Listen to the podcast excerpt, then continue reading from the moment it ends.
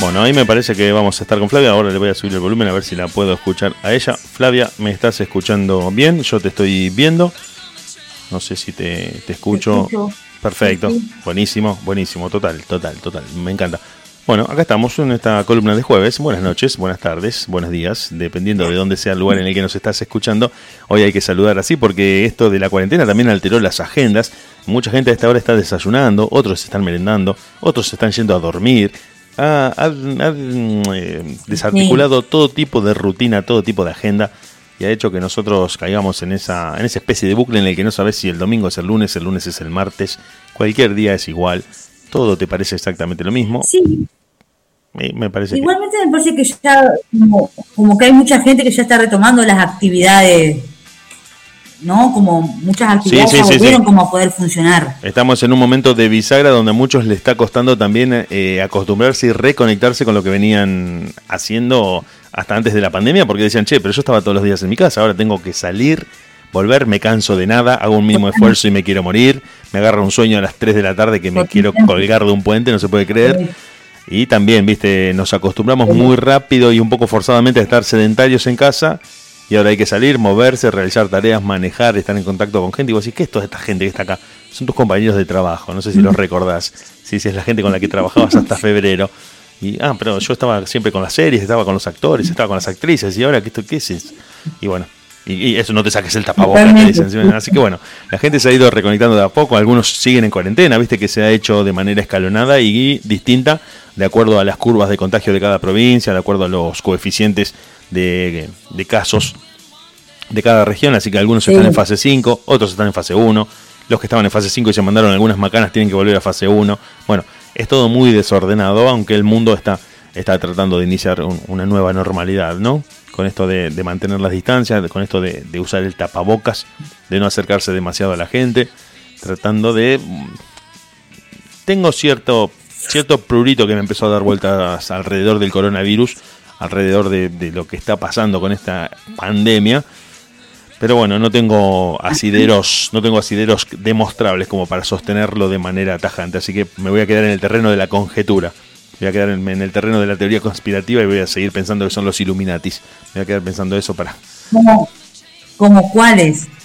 Es que en realidad, si, mira, fuera de toda subjetividad, siendo del número duro, del dato duro, de, la objetividad, el número de contagios en relación a la población mundial es muy bajo. Y el número de muertes en relación al número de contagios es aún más bajo todavía. Sí pensando también que las medidas que nos eh, recomendaron para cuidarnos de esta pandemia son las mismas aplicables a cualquier gripe tradicional, también me genera un poco de ruido. Y diciendo que la mortalidad del coronavirus es prácticamente inmediata, cuando lleva 14 días incubarlo en el organismo, también me hace mucho ruido. Digo, no respondía a otro tipo de intereses o a otro tipo de planes un poco más perversos un poco más oscuros que simplemente velar por la sanidad pública, digo. No puedo evitar hacerme esa pregunta, no, lo puedo evitar. Te juro que trato de, convencerme y decir, no, no te, no te enganches. Pero uno termina pensando que cierra en muchos sentidos, porque fue un gran ataque a la clase pasiva, a los que no gozan de sistemas de salud, a la gente más vulnerable de todos los estados, al ciudadano que no tiene acceso a los servicios básicos y que les rindió mucho a ciertos sectores de poder y a ciertos grupos con ciertos intereses puntuales en lo político y en lo económico, y que el coronavirus terminó siendo más un aliado que un enemigo para ciertos sectores. Eso pienso. Podría desarrollarlo un poco más, pero te voy a tener hasta las 12 de la noche hablando del coronavirus acá en, la radio. Pienso en la situación de Nueva York, por ejemplo, una ciudad... Sí, me parece que en algún punto, obviamente, son, son cuestiones como no, no, las vamos, no la vamos a poder comprobar, digamos, pero me parece que sí, obviamente fue utilizado la cuestión esta realmente de, esta, de esta cuestión como de, este virus que realmente fue por un momento tal vez como desconocido, todo esto, parece que los efectos fueron como muy manipulados. Y tal vez sí entramos en una cosa de mucho miedo y me parece que eso sí fue como un condicionante social muy fuerte tal vez en algunos momentos fue utilizado con un objetivo que no sea solo cuidarnos. Eso sí. Claro, claro, eso es justamente, eh, eh, exactamente como lo estás diciendo vos. Yo, yo fui por ese lado, por esa línea, porque cuando se hace el experimento, en el año 38 no fue un experimento, simplemente fue algo que pasó. Claro, puede ser que haya como muchos intereses de por medio, o sea, no.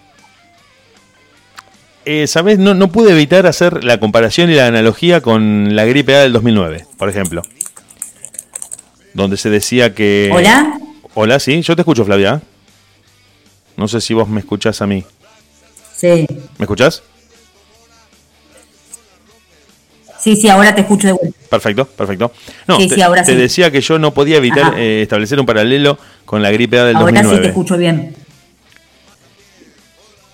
Y el tratamiento de los medios hace que el ánimo de la gente sea manipulado a voluntad.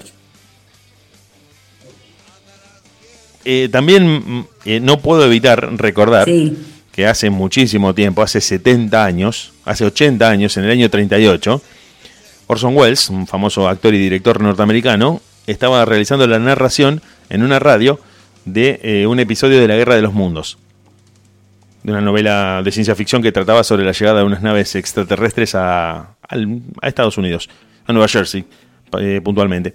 Terminan de hacer la, bueno, recordás el hecho, ¿no? Terminan de hacer la narración diciendo que él se iba a suicidar porque, bueno, ya estaban avanzando las tropas de los extraterrestres a punto de tomar la ciudad de Nueva Jersey y tratando de, atacar a la población y cuando termina la, transmisión radial se dieron cuenta de que la policía estaba desbordada porque la gente estaba llamando por teléfono, estaba con armas en la puerta de sus casas esperando la invasión y los tipos ahí se dieron cuenta de un solo golpe e inmediatamente que el poder de los medios era ilimitado prácticamente para manejar el ánimo del público. Esto se supo en todo el mundo. Muchos años después, en la década del 50, fines de la década del 50, se repite la experiencia radial en Radio Quito, en Ecuador, diciendo que naves extraterrestres habían aterrizado en la isla Galápagos y que desde ahí habían establecido una base de operaciones y que se iban a ir acercando a la ciudad de Quito en distintas columnas de tropas extraterrestres y que la gente tendría que estar preparada para una invasión. Cuando les dijeron que se trataba todo de una treta, de una farsa, de algo que era una puesta en escena radial, era demasiado tarde, la gente ya se había eh, convocado para repeler la invasión y cuando se dieron cuenta de que habían sido engañados, fueron a Radio Quito a destrozarla a piedrazos. Al lado estaba el diario y los aceites y las tintas que usaban para la impresión, después de los piedrazos y de las bombas Molotov, provocaron un incendio que terminó quemando la radio y el diario, porque la gente se sintió estafada y manipulada por esa por esos medios de comunicación. Esto les dio muchas veces a los especialistas y a los estudiosos de este tipo de procesos la pauta de que los medios de comunicación consiguen y logran el efecto que se proponen con la estructura gigantesca que tienen para llegar a todos lados y para tener una cobertura de la noticia que elijan en tiempo real durante todo el día. ¿Qué es lo que pasó con la gripe en su momento? Claro, el tema es Sí, el tema es que eso, obviamente, lo que está bueno ver es que siempre tiene una intencionalidad política de fondo y una intencionalidad esto ideológica y política. Bueno, ahí quería ir. Fondo. Uno no puede evitar pensar por ese lado. Entonces, si, bien son experimentos sociales o... Sí. Sí, sí, uno, son experimentos sociales, son, son hechos que, que, que suceden y, de los cuales se extrae esta conclusión, pero como decís vos, tienen un costado, o mejor dicho, una raíz ideológica, una intencionalidad que responde puntualmente a algo que se quiere lograr y que se quiere y que se espera de la población. Es casi como condicionar una respuesta.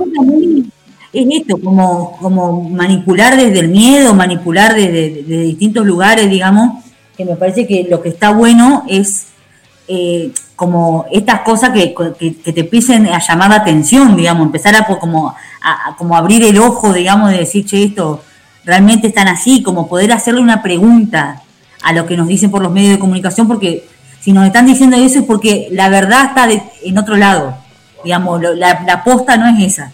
Si nos están informando a nivel mundial de esto es porque la posta está por otro lado. Bueno, pero... Esa es la sensación que me da también esa actitud crítica que vos tenés tan saludable y tan recomendable que debería ser parte de, lo que todos este, deberíamos adoptar, bueno, parece que no aplica. Parece que no aplica porque resulta que la gente sigue creyéndole ciegamente a la mm, tecnología, a las redes sociales y a la televisión. Sigue creyéndole sin cuestionar lo que la televisión dice cuando ya se ha probado contada, contadas veces y muchas veces que la televisión, con tal de tener audiencia y de tener encendido en los hogares, apela a las más descaradas mentiras y a, las, a, cualquier falta de código moral y de comunicación. Y aún así se le sigue creyendo. La televisión hoy te dice 50.000 contagiados en tu barrio y vos te agarras un ataque de pánico y te subís al techo y decís no se acerquen a mi casa. Pero pará, pará. ¿Sabes si eso es realmente así? Bueno, pero me parece que me parece que también es verdad, hay un montón de gente que sigue como haciendo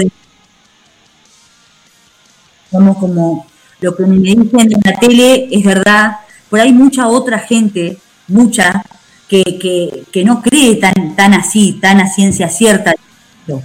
Que también hay mucha gente, digamos, que ha empezado como a, a repreguntarse ciertas cosas y eso es positivo. O sea, esperar que todo el mundo no le crea a los medios de comunicación no va a ser real. Porque los medios de comunicación son, digamos, un, poder en sí mismo, eso, porque manejan a, la población. Pero hay mucha gente que está empezando a hacer crítica de eso y me parece que eso a eso hay que apelar, a, seguir siendo crítico y no consumimos como la información porque, digamos, siempre hay una intencionalidad detrás de dar una información. Eso es lo importante de ver. El tema es ir descubriendo o, intentando como comprender cuál es la intencionalidad de cada lugar, me parece. No, no, no, eh, está buenísimo como lo decís y claro que sí, claro que sí, porque es más saludable desconfiar que aceptar la verdad inmediatamente como si fuera la verdad revelada. O sea, cualquier información que vos recibas, me parece que la desconfianza es un signo mucho más positivo que la inmediata aceptación de eso que se te está diciendo o que se te está informando y por ahí desconfiar y decir, pará, pará, quiero verificar. Bueno, ¿qué es lo que se está recomendando también con las noticias que se replicaban a través de los teléfonos y de las redes? Diciendo, no reenvíes ese audio, no reenvíes ese mensaje inmediatamente. Pará, porque te dicen, un profesor de China me contó que un mosquito te transmite el coronavirus. Pero pará un poco. Trata de fijarte si eso es realmente así, fíjate si tiene alguna fuente acreditada. No, pero lo dijo un profesor de China. Bueno, no, no, bueno, lo dijo un profesor de China. ¿Quién era? Porque muchas veces esa es la base de los rumores. Yo te digo a vos, mira, la gente está comentando, andan diciendo, siempre se usan esas estructuras impersonales donde no se le da un rostro ni un nombre propio. Entonces te dicen, vos sabés que comentan que vos... Ah, ¿quién, quién? Bueno, pero ver, ¿quién lo dijo? ¿Cuándo? ¿Dónde? Dame certezas. Dame certezas demostrables y verificables, porque con eso yo te digo, la gente comenta, la gente dice, y se lo, se lo eh, adscribo a ese impersonal totalmente abstracto y sin rostro, bueno, eh, entonces tenés libertad para decir prácticamente cualquier cosa se comenta que, se dice que vos, se dice que nosotros, bueno.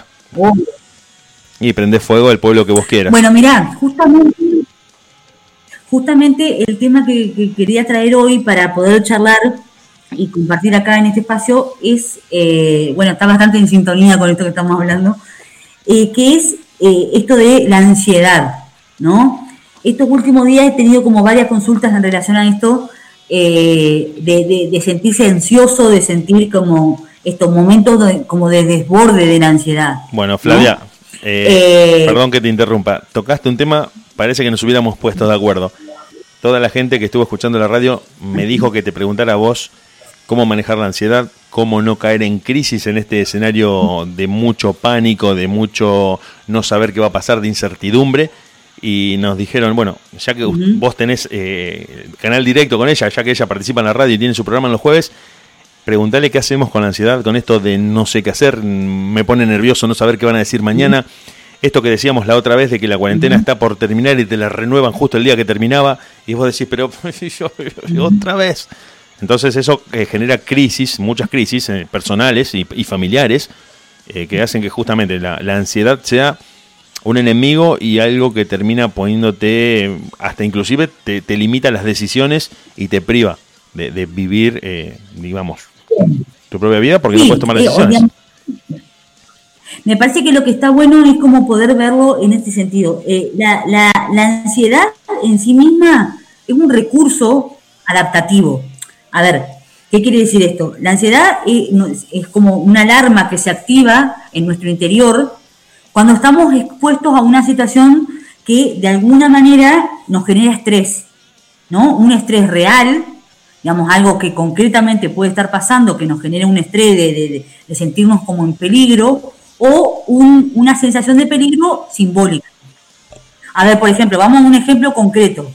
Yo mañana, eh, no sé, me invitan a, ir de viaje a, recorrer, no sé, por ejemplo, Córdoba, ponerle, no sé, cualquier bolazo, a, algún lugar que para mí es nuevo.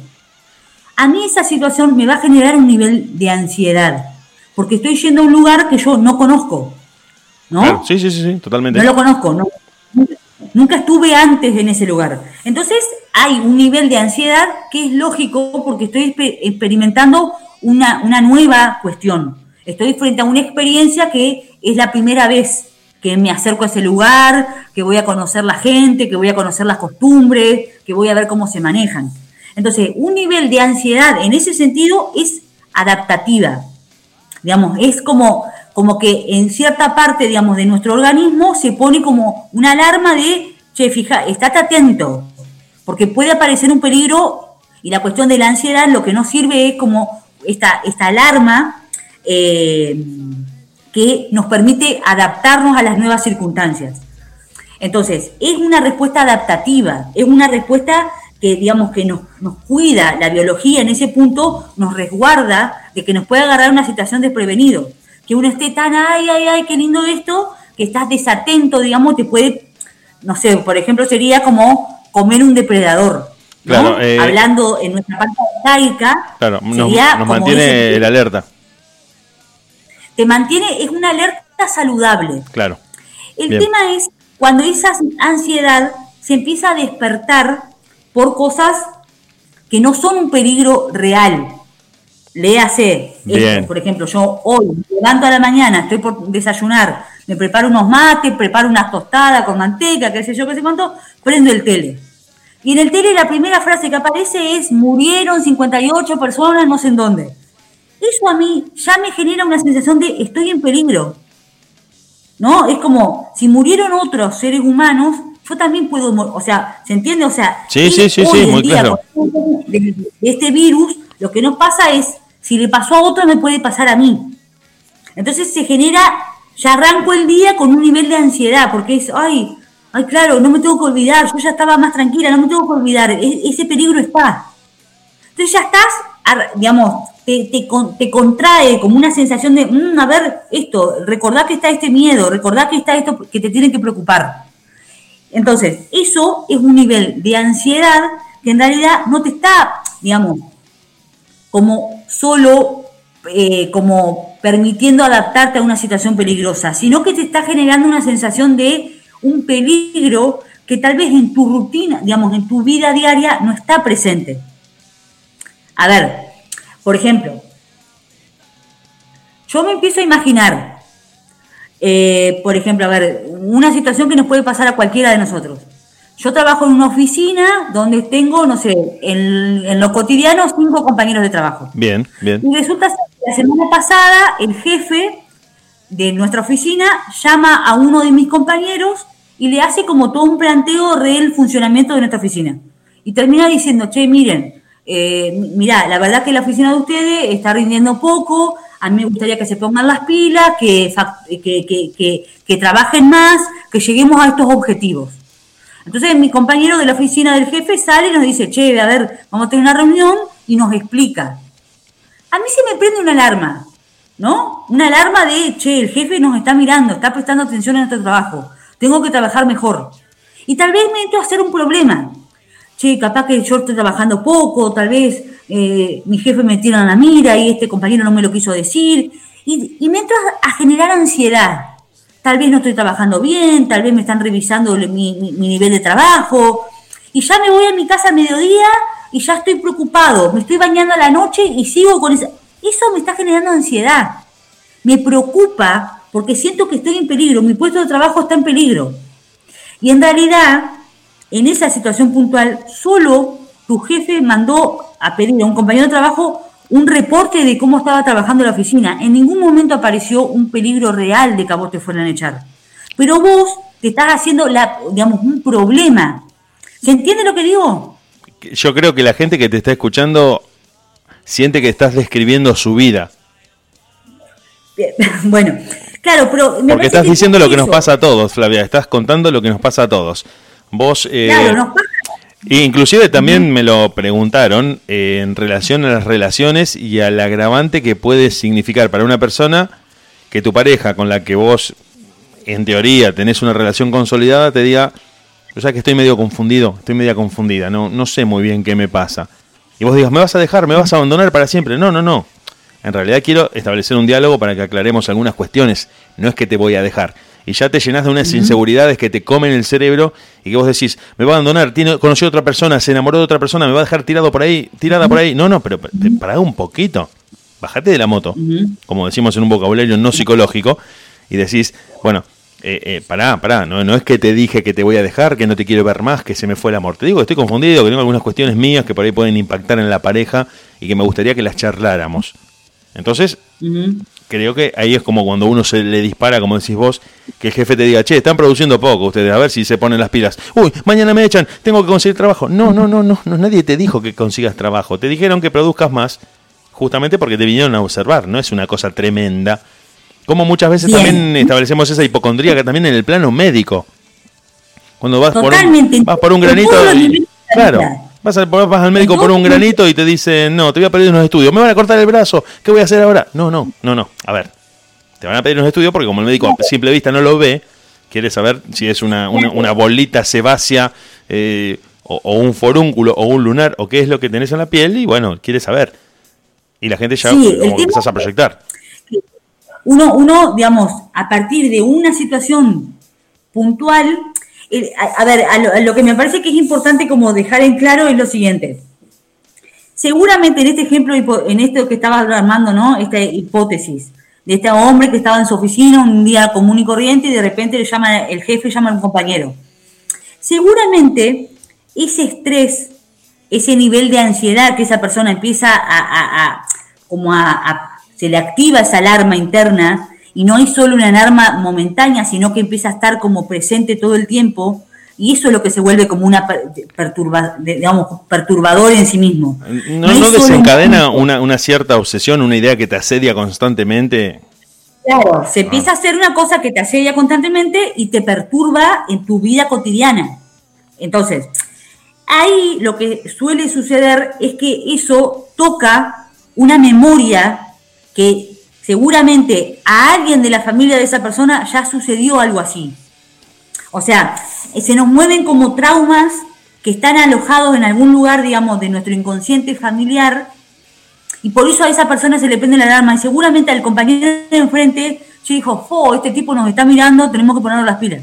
Clamo Y ahí ese compañero movió que lo van a echar. Porque no lo conectó con eso, con ese registro. Porque no lo eh, ¿Se entiende? Sí, te, quería preguntar a los cinco personajes que estaban ahí se les movieron cosas diferentes. Te, puedo preguntar si esto si esto tiene que ver con las constelaciones, esto de mm, Ah, bien, bien. Bueno, creía que venía por ese lado en el sentido de que experiencias traumáticas de tu árbol familiar o de tu entorno familiar o de las generaciones que te precedieron dentro de tu familia hacen que vos conectes eh, en esas situaciones, como decís vos, eh, bueno, supongamos que al padre de, de Juan lo echaron del trabajo en un momento. Y al padre de Pedro no. El padre de Pedro siempre fue un, tipo que trabajó por su cuenta. Pedro dice, oh, ¿cómo rompe este? Bueno, sigamos trabajando. Y Juan dice, mañana me echan, tengo que ya salir a publicar mi trabajo. No, no, para un poco. ¿Por qué reaccionas así? Bueno, hasta inclusive puede ser algo eh, no detectable para el mismo Juan. No, no, no, inclusive no, no es conectable ah, para el mismo perfecto, Perfecto, De ninguna manera, bien. la consciente solo lo va a resolver. No, eso se necesita, digamos, como un, proceso. Pero lo interesante es poder ver, digamos, las constelaciones familiares en ese punto es una técnica más para poder llegar a esta información. Bien. ¿Eh? Sí, sí, sí. Lo que, lo, que nos dicen todas estas técnicas, la decodificación biológica, digamos, y, la psicología en sí misma, es esto. Nosotros hoy no somos solo, digamos, a nivel personal, no es a título propio solamente lo que nos pasa. Nuestro inconsciente nuestra memoria biológica, nuestro cuerpo entero, habla de la historia de mi familia. Claro, hay como una sedimentación, si se quiere, si el término lo podríamos tomar prestado de la biología, una sedimentación de, experiencias, de traumas, de alegrías, de, procesos, y vos sos como una especie de resumen de todo eso. Uno, claro, es un resumen, uno es un fractal de toda esa información. Exacto. Vos sos un pedacito pequeño, es como cuando se dice, viste esa frase como tipo poética, una gota en el mar. Sí, vos sos una gota en el mar. O sea, la información de todo tu árbol está en vos. Entonces, muchas veces lo que nos pasa es que se nos disparan esas memorias y uno dice, ¿por qué me angustia tanto esto? No tengo ni idea. Y bueno, se activa algo como de, una información que no es solo propia. Por eso nos... Entonces, a lo que iba a ver como para seguir en ejemplos que nos pueden pasar a todos en cualquier momento de la vida. Te levantás, suena el celular y decís, me quedé dormido, chau, chau, y te entras a vestir desesperado porque llegás tarde al trabajo. Ponele que ahora en el caso cuarentena no, pero un día común y corriente de la vida de cualquiera de nosotros. Suena el celular y uno se despierta y dice, me quedé dormido. Y te entras a desesperar, te vestís, papá, salís corriendo, no, no desayunás, no te lavás, o sea, salís. En la mitad del camino de tu casa al trabajo te das cuenta que te olvidaste el celular. A todos nos ha pasado el nivel de alarma que se, que se abre en nuestro, en nuestro cuerpo y en nuestra mente de cómo voy a hacer todo el día sin el celular. ¿Qué vas a hacer? Nada. ¿Qué va a pasar? Nada. Pero se nos prende una alarma. Si me llega a pasar algo no voy a tener manera de comunicarme. Si me, me llegan a llamar no voy a poder. O sea, prende una alarma de estoy en peligro. Y en realidad la gente en la historia de la humanidad no existía el celular. O sea, el celular no sé cuánto tendrá, 100 años, ponerle, no sé cuánto. menos. Es, es algo más irracional que, que, algo lógico. Totalmente. O sea, ¿cuántas cosas te pueden llegar a pasar un día que vos digas realmente necesitas hacer un llamado de vida o muerte? Y no sé, no es lo más común. Inclusive puede no llegar a pasarte en toda tu vida. Pero claro, o sea, seguramente no te va a pasar nunca, pero ponerle que uno fantasee el peor panorama, decir, no, necesito comunicarme no sé Bueno, esa alarma que se nos prende de estoy en peligro porque no tengo esta, este, este medio de comunicación es irracional y eso nos genera un nivel de ansiedad. ¿Por qué? Porque, o sea, hasta, hasta hace, no sé, 50 años atrás, ponerle, no, no sé cuándo apareció realmente el celular, pero ponerle hasta 70 años atrás, la gente no se comunicaba instantáneamente. Vos tenías que estar en tu casa para que te pudieran llamar al teléfono fijo. Y el mundo siguió girando y la gente y si tenía la descompostura, alguien te iba a ayudar y te iba a, alguien iba a llamar a una ambulancia, no te ibas a morir solo en la calle. Sí, eh, Flavia, inclusive si lo extendemos bien a la cultura argentina, inclusive, eh, bueno, no sé, creo que a vos te habrá pasado, yo, yo que soy ya de los 80, te digo que inclusive en mi caso, en mi infancia, había uno o dos teléfonos por cuadra y vos tenías que ir a, hablar por teléfono a la casa del vecino o a levantar mensajes. El vecino te los anotaba en una hoja y te decían, che, a vos Flavia, te llamó Juancito a mi casa, o sea, yo soy el tercero de esta conversación, el mensajero, y te anoto que te llamó alguien y te dejó un mensaje acá anotado, y vos después le contestabas a los cuatro días hasta que te lograbas comunicar. Era todo un proceso tan lento que, la, cuántica fue acelerando en el que ahora vos decís, prendo y te, te, estoy viendo, prendo y te estoy viendo ahora. Yo te estoy viendo ahora en este momento a vos.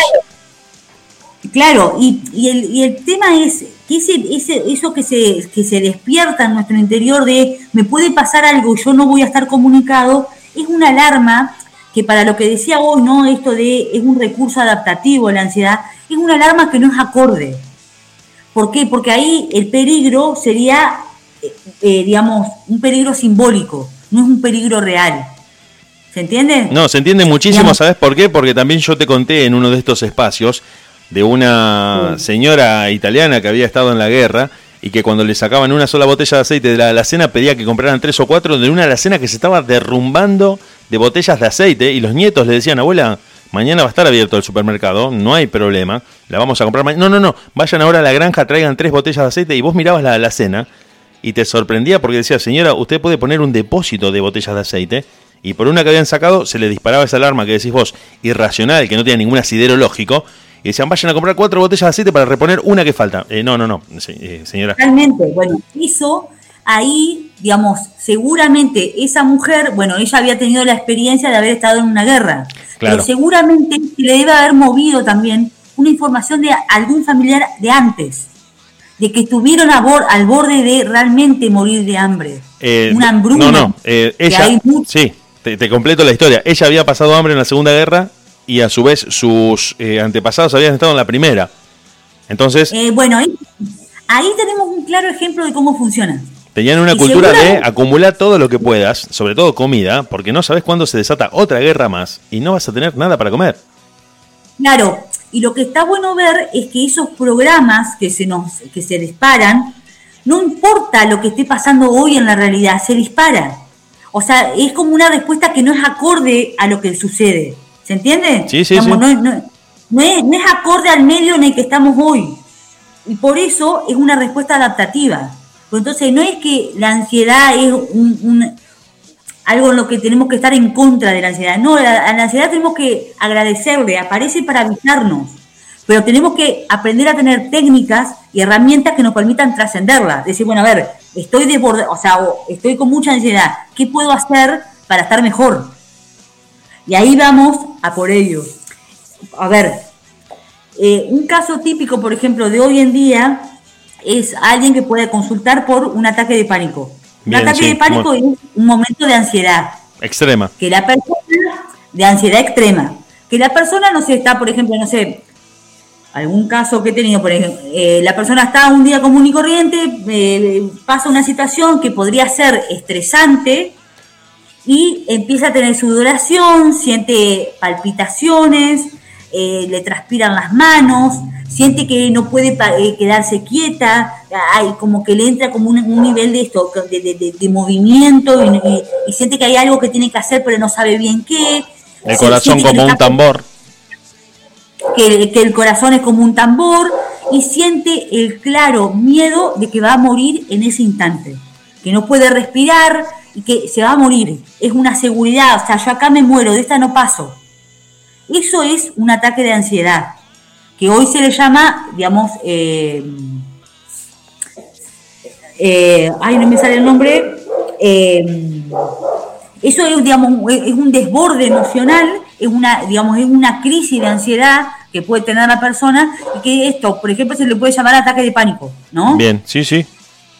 En ese momento, uno, por ejemplo, si hoy viene como, como, digamos, a tener una consulta conmigo, una persona que me dice que vive eso, la respuesta que yo le puedo dar en, e, en ese momento es para un próximo ataque que tenga, para una próxima experiencia que vaya a tener de eso, es tener la seguridad de que eso va a pasar Digamos, poder centrarse en decir, esto va a pasar.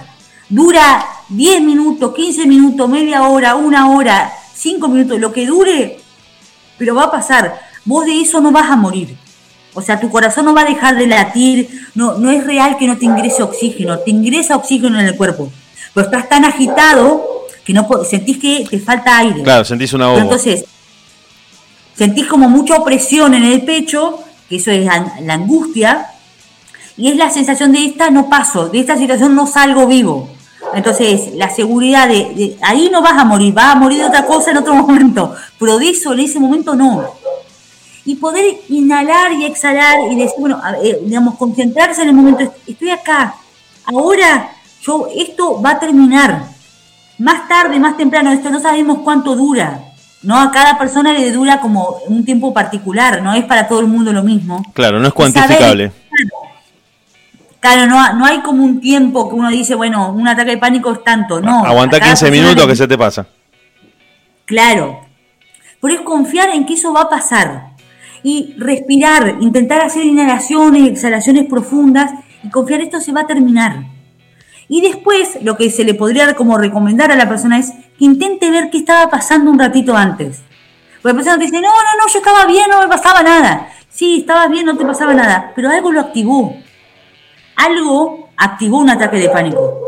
Uno no va por la vida común y no te pasa nada y te agarra un ataque de pánico. Algo pasó. Una persona, una situación, un, llamado telefónico, un algo. llamado telefónico, claro. Alguien te dijo algo, algo sucedió, viste algo, escuchaste algo. Un desencadenante. Hubo algo que lo desencadenó. Entonces, es empezar a prestar atención a esas cosas y decir, bueno, a ver, ¿qué me pasó? Bueno, eso es un ejemplo de lo que puede pasar. Y después, un ejemplo como menos, menos dramático, es un ataque de ansiedad, por ejemplo, que uno puede estar, no sé, esto, esto que hemos hablado en algún momento en este espacio, ¿no? De estoy cocinando y estoy pensando de si el mes que viene me va a alcanzar, o, ponerle, si la semana que viene me va a alcanzar la plata para pagar la tarjeta, ponerle, no sé. No estoy acá, hoy, ahora cocinando. Estoy pensando en si la semana que viene o sea que faltan unos días en el medio, me va a alcanzar la plata para pagar tal cosa. Eso me estresa y me genera un nivel de ansiedad porque estoy preocupada Y tal vez no paro de pensar en todo el día en si voy a llegar a poder pagar eso o tal cuenta o tal cosa. Eso me genera ansiedad porque estoy ansiosa. Entonces, ¿qué, ¿qué podemos hacer en esos momentos que nos encontramos pensando? Porque la ansiedad tiene que ver con irme al futuro. ¿No? Claro, justamente recrear una situación que todavía no se produjo. Eh, fantasear una situación en tu mente, imaginar una situación en tu mente que no ha pasado y que el 95% de las veces no pasa. Eso nos genera ansiedad. No también tiene que ver con, con, las suposiciones que a veces hacemos a manera de conjeturas sobre lo que una persona puede pensar de nosotros o sentir hacia nosotros y que cuando lo confrontamos con la realidad nos damos cuenta de que, como decís vos, en el 95% de los casos o en la gran mayoría, si no querés cuantificarlo, eh, estamos equivocados. Si vos decís, no, no me llamó mi amigo porque seguramente debe estar enojado, ya no me quiere hablar nunca más, y le decís, che, ¿por qué no me llamaste? Me quedé sin batería en el celular. Nada que ver de lo que vos pensabas. Bueno, la ansiedad tiene que ver con estar mucho tiempo de, eh, de, o sea, de, eh, mental en el futuro. Y la angustia o la tristeza tiene que ver con estar en el pasado. ¿No? Una persona que está como triste todo el tiempo, con la sensación de tristeza, está en, cosas, en discusiones que tuvo, en cómo podría haber resuelto la cosa de una manera diferente, es porque en el pasado. Entonces la tristeza es en el pasado, la ansiedad es en el futuro. Y el asunto, gente, es estar ahora, acá, que es el único momento que tenemos. Flavia, repetí esa ¿Eh? frase que dijiste porque la gente está anotando con un fibrón. Repetí lo que dijiste porque eso fue, es la frase de la noche. Por favor, porque la gente se volvió loca. Eh, le encantó esa frase. Claro, la ansiedad es estar todo el tiempo, digamos, pensando, imaginando cosas que van a pasar en el futuro que no tenemos ni idea. Y la tristeza es estar pensando en cómo podría haber sido diferente algo que ya viví, o sea, en el pasado. Entonces, la propuesta es estar en el hoy, estoy acá, hoy, hoy, digamos, yo lo que puedo cambiar, lo que puedo ver que quiero hacer es ahora. Claro, en el minuto que ya viví, Ya lo viví, digamos, no lo puedo cambiar. Ni adelantar lo que todavía no, pasó. No puedo irme en una máquina del tiempo a, ni adelantar lo que todavía no pasó. Bueno, totalmente. Te, cuento, yo soy un, un, un cinéfilo aficionado, me gusta mucho el cine, mucho, mucho. Y te cuento que una de las grandes razones, bueno, creo que todo lo saben todos, no voy a descubrir nada, pero una de las grandes razones por las cuales la película Volver al Futuro tuvo un éxito mundial en los 80 y siguió durante 30 o 40 años gozando de una aceptación entre los fans totalmente intacta, fue porque la pregunta que sobrevuela toda la película es, si pudieras viajar al pasado, ¿qué corregirías de tu vida?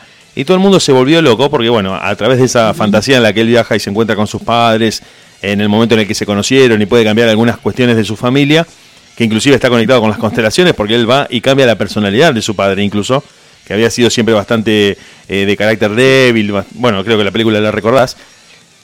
Eso desató una serie de identificaciones a nivel mundial con la audiencia, diciendo, ¿cómo me gustaría tener el auto de ese chico?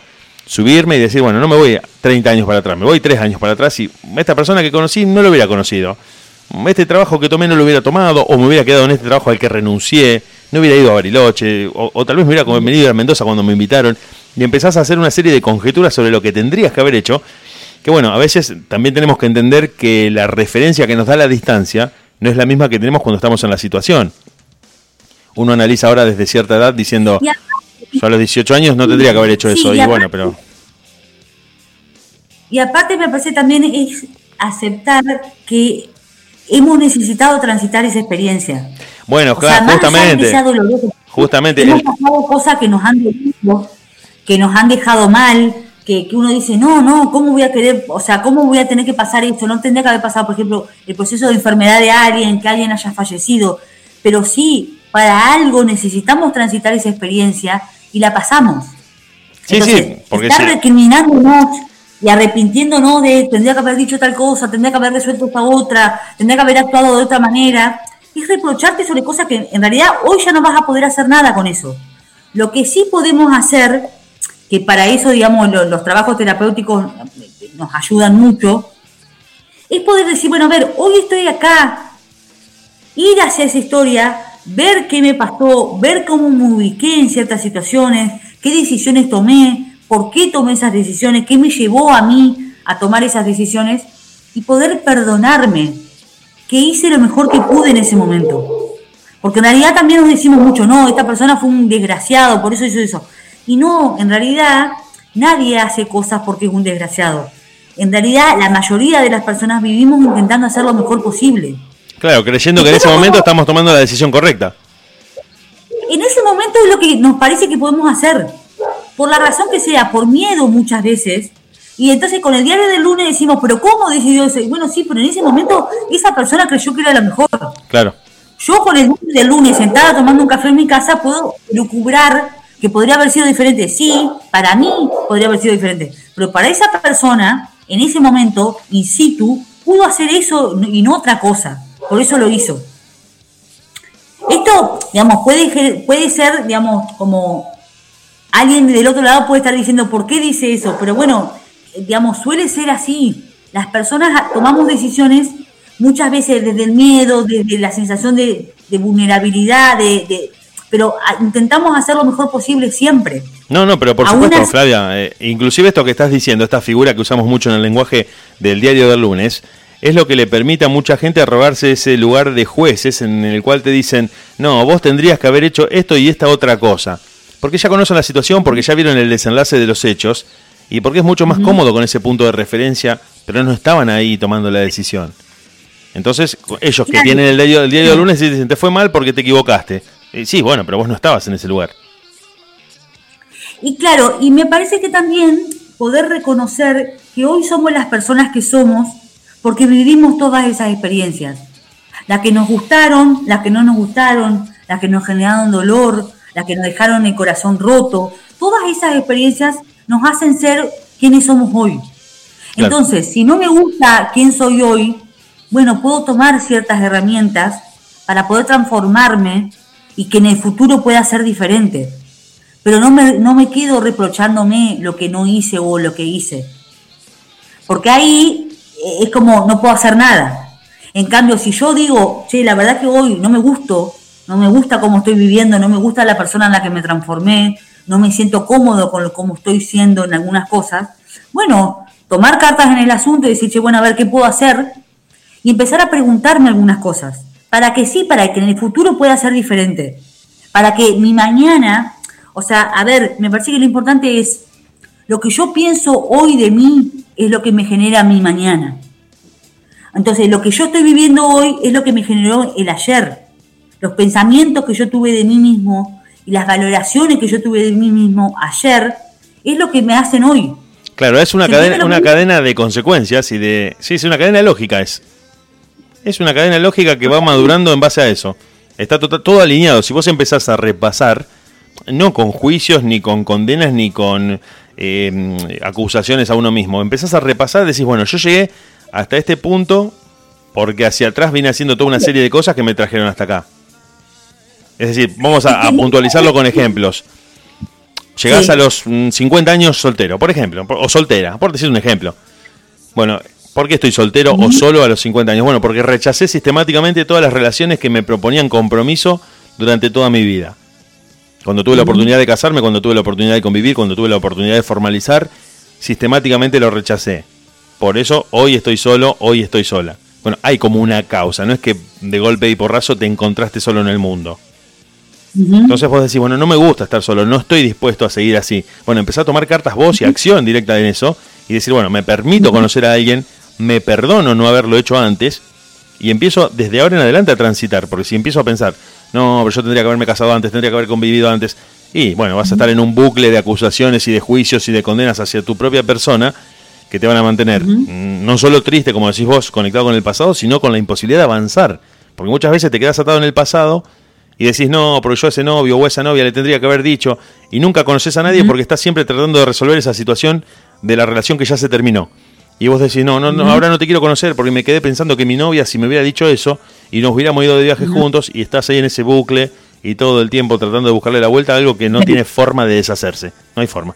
Bueno, mucha, muchos de los malestares, digamos, actuales tienen que ver con eso.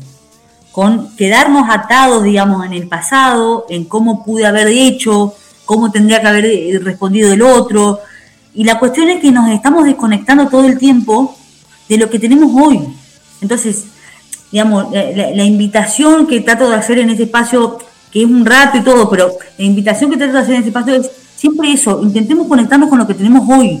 Entonces, si yo no me gusta lo que veo, si no me gusta la realidad que tengo a mi alrededor, si no me gusta cómo estoy viviendo, bueno, ¿qué puedo hacer para cambiar y para que mañana sea diferente? Es un poco esto, no quedar, digamos, no, porque, a ver, la, psicología suele ir hacia atrás, sí, pero es una ida hacia atrás activa, es ir a buscar cierta información de cómo me sentí, cómo me ubiqué, para volver activamente a la acá, a la aquí, a la hora y ver qué hago en el futuro. no es quedarme, quedarme en el atrás. está, está buenísimo lo que decís. Está muy bueno lo que decís porque creo que la gran diferencia es que la, cada uno de nosotros cuando vamos hacia el pasado nos quedamos y la psicología va y vuelve. La psicología va, averigua tres o cuatro causas y vuelve a trabajar. Y nosotros nos quedamos ahí en esa situación, en un bucle en el que decís, estoy en el 90, estoy en el 2000, hace 20, 25 años atrás, cuando me peleé con esa persona que quería tanto, y siempre estás en la misma pelea, una y otra vez. Y se le contestaba esta, esta otra cosa, si no nos peleábamos. En cambio, la psicología va, busca algunas causas y te dice, bueno, mira, ponete a trabajar porque tenés que cambiar esto, esto y esto, o tendrías que ir por este lado. Un poco más. Claro, y la cuestión y la cuestión es, me parece esto, como, eh, como comprender que lo que nos pasa hoy tiene que ver con nuestra historia personal que también tiene que ver con los programas inconscientes familiares. Esto que hablábamos, ¿no? Se activan como ciertos botoncitos de nuestra historia que uno dice, ¿por qué me puse así si no, no, me pasó nada? Bueno, porque se activaron ciertos programas, ciertos, digamos, como... Eh, los programas funcionan, digamos, a nivel inconsciente y es lo que se transmite de generación en generación en la familia. Y entonces, hoy, ponerle a alguien esto, una persona que está a los 50 años, tal vez soltero o soltera, y no se siente bien con eso, debe tener un programa inconsciente, familiar, de, que estar soltero, digamos, sin pareja, sin haber formado su propia familia, le iba a dar por resultado vida. Por eso está de esa manera. El tema es que esa persona le puede generar sufrimiento y puede estar pasándola mal. Claro. Entonces, la invitación es, gente, eso se puede cambiar si uno toma las cartas en el asunto y dice, a ver, ya no me estoy sintiendo bien así, me estoy sintiendo mal, quiero hacer otra cosa diferente. Es, bueno, busca una consulta, busca a alguien con quien trabajarlo. No es solo uno en su casa que lo va a poder resolver. Muchas veces podemos resolverlo, digamos, hablando, eh, pero muchas veces necesitamos ayuda y entonces habilitarnos a pedir ayuda cuando no, estamos bien. Sí, también, sí, no, no, no, no, lo que estás diciendo Flavia está buenísimo, porque me quedé pensando que muchas veces nosotros, al no tener punto de referencia, al no poder vernos desde afuera, mm, tenemos un montón de cosas que permanecen indetectables y vos decís, no, estoy haciendo todo bien, en realidad creo que me manejo bien. No, bueno, cuando alguien te ve desde afuera, ve un montón de cosas que vos no ves y te dice, no, mira, no es tan así, tené cuidado. Porque a veces hasta incluso se puede hacer una analogía con el propio cuerpo, en el que vos te percibís desde arriba, te ves los pies, te ves el hombro, si miras para el costado, pero no ves todo tu cuerpo como si estuvieras desde afuera. Lo que a veces pasa es extrañamiento cuando te ves en una foto o en un video. Vos decís, oh, así camino yo. No sabía que bailaba tan mal cuando te ves en un video. Vos te ves en el baile y decís, la estoy rompiendo, soy Travolta. Como Travolta es muy viejo, vamos a tirar algo más nuevo, porque me fui como muy a los 70. Pero te ves bailando y decís, no, no, soy el mejor de la pista. Y cuando ves el video del casamiento decís, ¿quién es ese robot que está bailando ahí? Ah, soy yo. No, qué malo que soy. Bueno, no me había dado cuenta. Y creo que si hacemos la analogía, la ayuda profesional te ayuda, eh, te permite ver un montón de cosas que vos decís, ah, mira, yo pensaba otra cosa y no, no era tan así. Y podés empezar a trabajar de manera, como si vos, activa, principalmente. Eso está bueno. Y lo importante es, eh, digamos, también esto, ser compasivos con nosotros mismos. Porque si no, caemos en una cosa con mucha exigencia. Tocaste otro tema que eh, a la gente también le interesó mucho, la autoexigencia y la intransigencia. Intransigencia para con uno mismo, es decir, eh, si no lo hago perfecto, no hago nada. Si no sale perfecto como yo lo planeé, no hago absolutamente nada. Si el viaje no es perfecto, no voy. Para un poco. Claro, entonces me parece que el punto es como poder ver que esto que hemos hablado en otros momentos también, de las personas necesitamos procesos para algunas cosas. Claro, bueno. realidad para la mayoría de las cosas. Sí, sí, sí. Todo es un proceso. Entonces también tomar conciencia y poder cambiar nos lleva a un proceso. Y muchas veces queremos ver los resultados ya, de vuelta con la cuestión de la ansiedad, quiero ya saber qué va a pasar. Bueno, y no, capaz que no tenés ni idea de qué va a pasar de acá a un tiempo. Entonces, soportarlo, poder decir, bueno, sí, la verdad que hoy me gustaría sentirme diferente, pero todavía no puedo. Bueno, ser compasivo tiene que ver con eso, con aceptar que no podemos tener la respuesta ya de las cosas. Hay cosas que necesitan un tiempo, necesitan un proceso, y uno no lo va a saber mañana. Me hago la pregunta hoy, ya mañana tengo la respuesta. Y no, eh, tal vez no. En algunas cosas sí, en otras no, y bueno. Pero ser amoroso en el camino, de decir, bueno, a ver, me gustaría hacerlo diferente, tal vez todavía no puedo, bueno, sigo intentando. ¿Eh? No, no, no, no refunfuñar, digamos, o sea, no, no castigarnos por no poder ya hacerlo de otra manera. Eso me parece. No, está, está buenísimo. Me quedo pensando en, en tres palabras claves eh, de esta noche. Aceptación, perdón y proceso. Me quedaron esas tres palabras eh, muy presentes de esta charla. Y la frase que dijiste vos, mm, no es que me quedó grabada, la voy a anotar ya, la voy a poner en un póster acá en mi casa para, para, recordarla todos los días, porque la tristeza tiene que ver con quedarse atado en el pasado y la ansiedad tiene que ver con meterse o tratar de meterse en el futuro, fantasear con un futuro que no llegó, y que ambas posturas nos impiden vivir el presente en el que estamos, disfrutar de lo que tenemos y trabajar con lo que, con lo que estamos haciendo. Yo creo que esos dos conceptos resumen la charla de esta noche, principalmente como una invitación a decir, bueno, para, no te digo que mañana vas a dejar de sentirte triste o que tu ansiedad se esfuma porque escuchaste la charla de Flavia Pacífico en De Última Radio. No, para, no es que es, ojalá tuviéramos esa varita mágica, pero no, es justamente una invitación a aceptarse, a perdonarse y a encarar todo como un proceso. Todo tiene que madurar porque a veces también hay que mirar a la madre naturaleza que nos enseña que todo madura, que todo lleva un tiempo de crecimiento, de germinación, hasta que la cosa cuaja en sí y está lista. Que uno mismo lo puede hacer con, un montón de analogías de la naturaleza. No es que vos tenés, eh, te levantaste o, naciste y ya eras psicóloga. Llevó todo un proceso de maduración física, mental, eh, educativa, personal, hasta que te convertiste en la profesional que sos. No es que vos dijiste, no, yo como siempre fui psicóloga desde que existo. No, no, no, no. Cuando naciste eras un bebé totalmente indefenso al que había que cuidar todo el tiempo. Y hoy sos una persona totalmente diferente de esa porque todo el proceso por el que atravesaste te fue transformando. Bueno, creo que si hacemos la analogía para cosas más eh, personales, más individuales, uno tiene que decir, bueno, no me gusta como estoy ahora. Mi situación personal no me gusta, mi situación física no me gusta. Bueno, no es que mañana tenés el cuerpo atlético que siempre soñaste. Bueno, de a poco, de a poco día por día. Como muchas veces este proceso del que vos este, estás hablando se utiliza muchísimo para las rehabilitaciones de personas que están transitando adicciones, donde se va día por día, hora por hora. No te dicen, no, dentro de 10 años vos... No, no, no, no, no.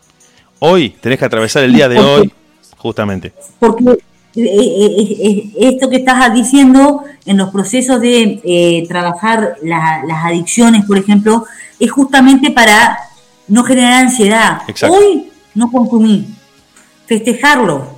Hoy. Es como si uno, a ver, por ejemplo, quiero empezar un proceso de salir a caminar todos los días porque creo que me va a hacer bien. Bueno, hoy salí a caminar, bárbaro. Festejarlo, digamos, uno gratificarse interiormente por decir, hoy lo logré, mañana ya voy a ver.